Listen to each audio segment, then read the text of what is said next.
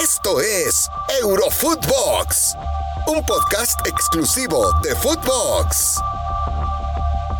Hola, ¿qué tal? Y sean todos bienvenidos a Eurofootbox. Hoy en ausencia de Rafa Márquez, soy Fernando Ceballos y hay mucho que platicar.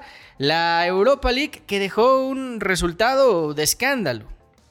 La Roma, la loba de José Mourinho, cayó seis goles por uno con el Bodo Glimt.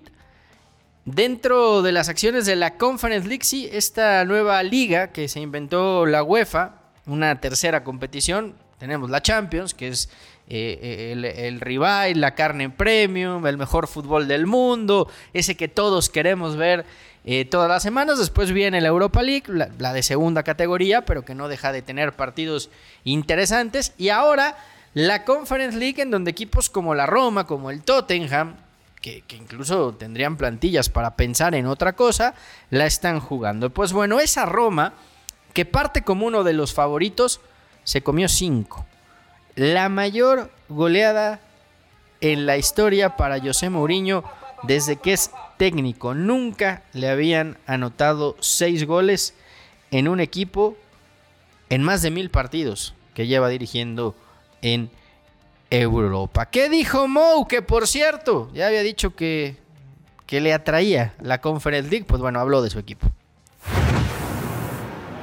Io ho deciso di cambiare la squadra con uh, un doppio obiettivo eh, positivo, uno che era di riposare gente che non può giocare sempre, che non può giocare ogni minuto e mm, dare l'opportunità di giocare a gente che, mm, che è brava gente, che lavora bene, che si sforza, che, che ogni allenamento eh, lavora molto molto bene di un modo molto molto professionista.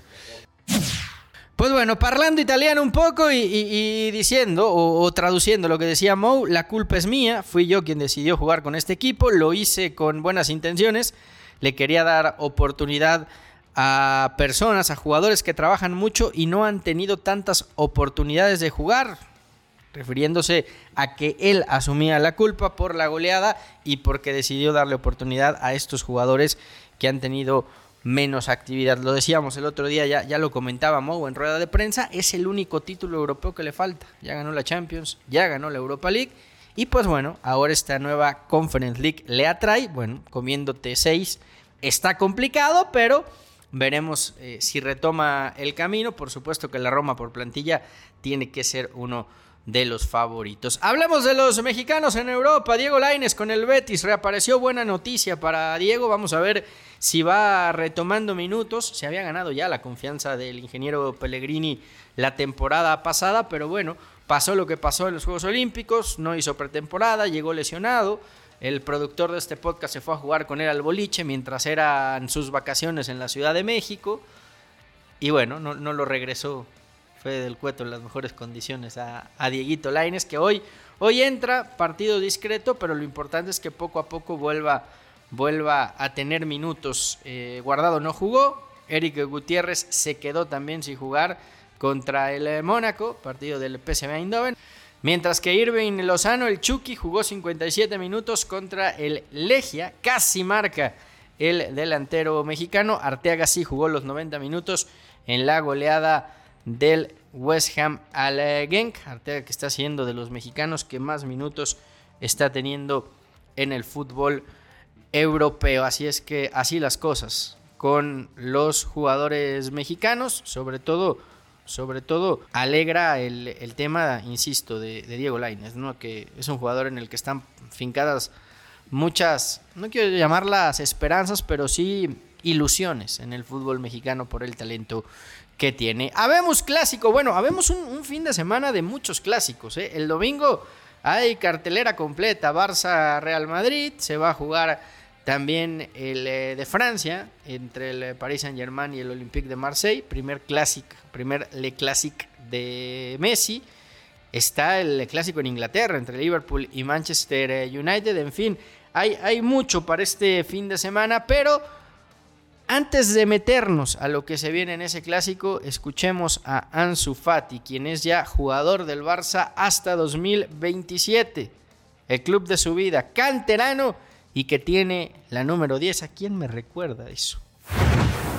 primero de todo agradecer al club, al, al por, confiar en mí y darme la oportunidad de, de poder seguir aquí unos años más. Eh, como digo siempre, siempre ha sido mi sueño poder triunfar aquí, seguir creciendo aquí y, bueno, por, por, por suerte lo, lo, puedo seguir haciendo y, y, estoy muy agradecido por ello y, y voy a trabajar pues cada día más para intentar mejorar como, como persona y como jugador para, para darle al club lo que, lo que necesita de mí.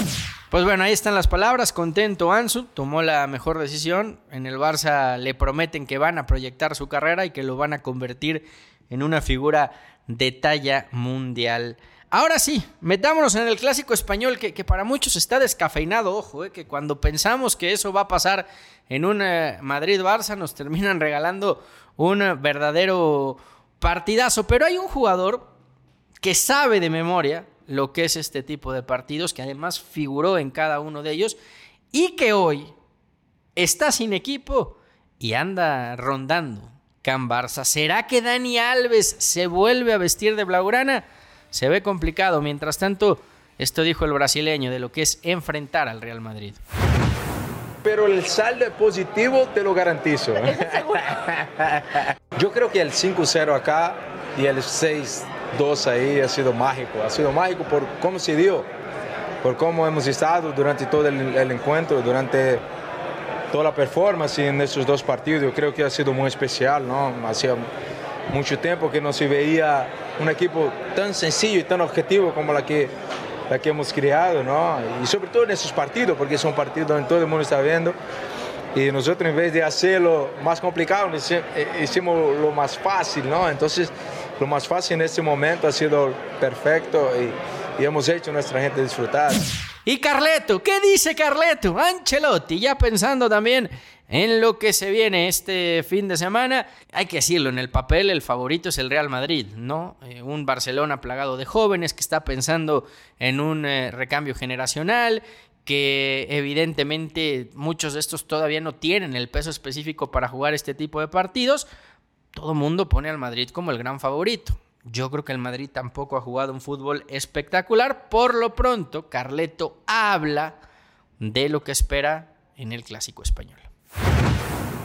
Real Madrid está bien, pienso que van a volver Calvajal y Hazard por el partido, entonces la plantilla está muy bien, los jugadores que han vuelto después del partido contra Shakhtar están bien, están recuperando bien, entonces es, tenemos el tiempo para prepararlo bien a nivel físico, a nivel táctico y después eh, no, no necesitamos hacer muchas cosas porque ya jugadores saben que significa jugar el clásico.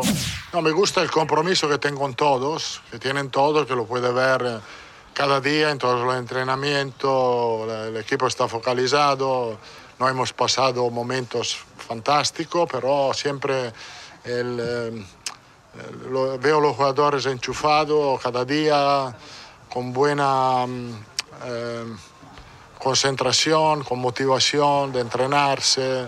Esto es lo mejor. Después, claro, el mejor partido que hemos sacado era contra Shakhtar, lo hemos hecho muy bien.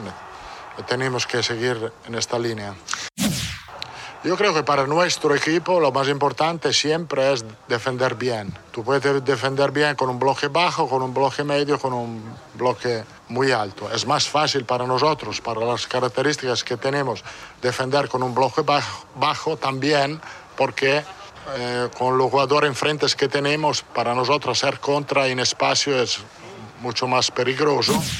Esto es, defender bien es la llave para todos. Todas las veces que hemos tenido en esta temporada portería cero, hemos ganado los partidos.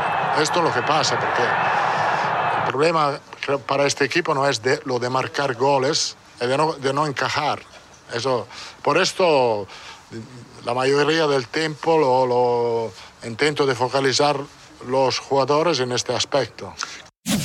Un equipo que está eh, evolviendo en el sentido que ha tenido muchos problemas al principio, pero poco a poco está poniendo su identidad, eh, está mejorando como resultado. Pero yo creo que no es tan importante como un equipo llega a este tipo de partido, es importante qué tipo de partido puede sacar. Eh, esto es la llave. Puede ser en una condición peor que el otro equipo. Yo hablo en, en general, todos los derby en Italia, en Alemania son así. No importa cómo llega, importa lo que hace en el campo. Y si esto dice Ancelotti, el Presi, Laporta hace un llamado a la afición. Piden que vuelva a apoyar al equipo, que si bien hoy se está viviendo la era post-Messi, el Barça necesita de sus socios, de su afición, necesita un mosaico espectacular en el Camp Nou y necesita que estos jugadores vuelvan a sentir el apoyo de la grada más en un partido tan importante. Necesitamos que, eh, nuestros aficionados y aficionadas vuelvan al estadio, primero por los jugadores, porque necesitan su apoyo, necesitan sus gritos de ánimo, necesitan eh, que nos acompañen hasta, hasta la victoria. Y, luego también, pues porque el club, eh, cuanto más asistencia hay al estadio y más vida tiene el estadio, pues más ingresos genera.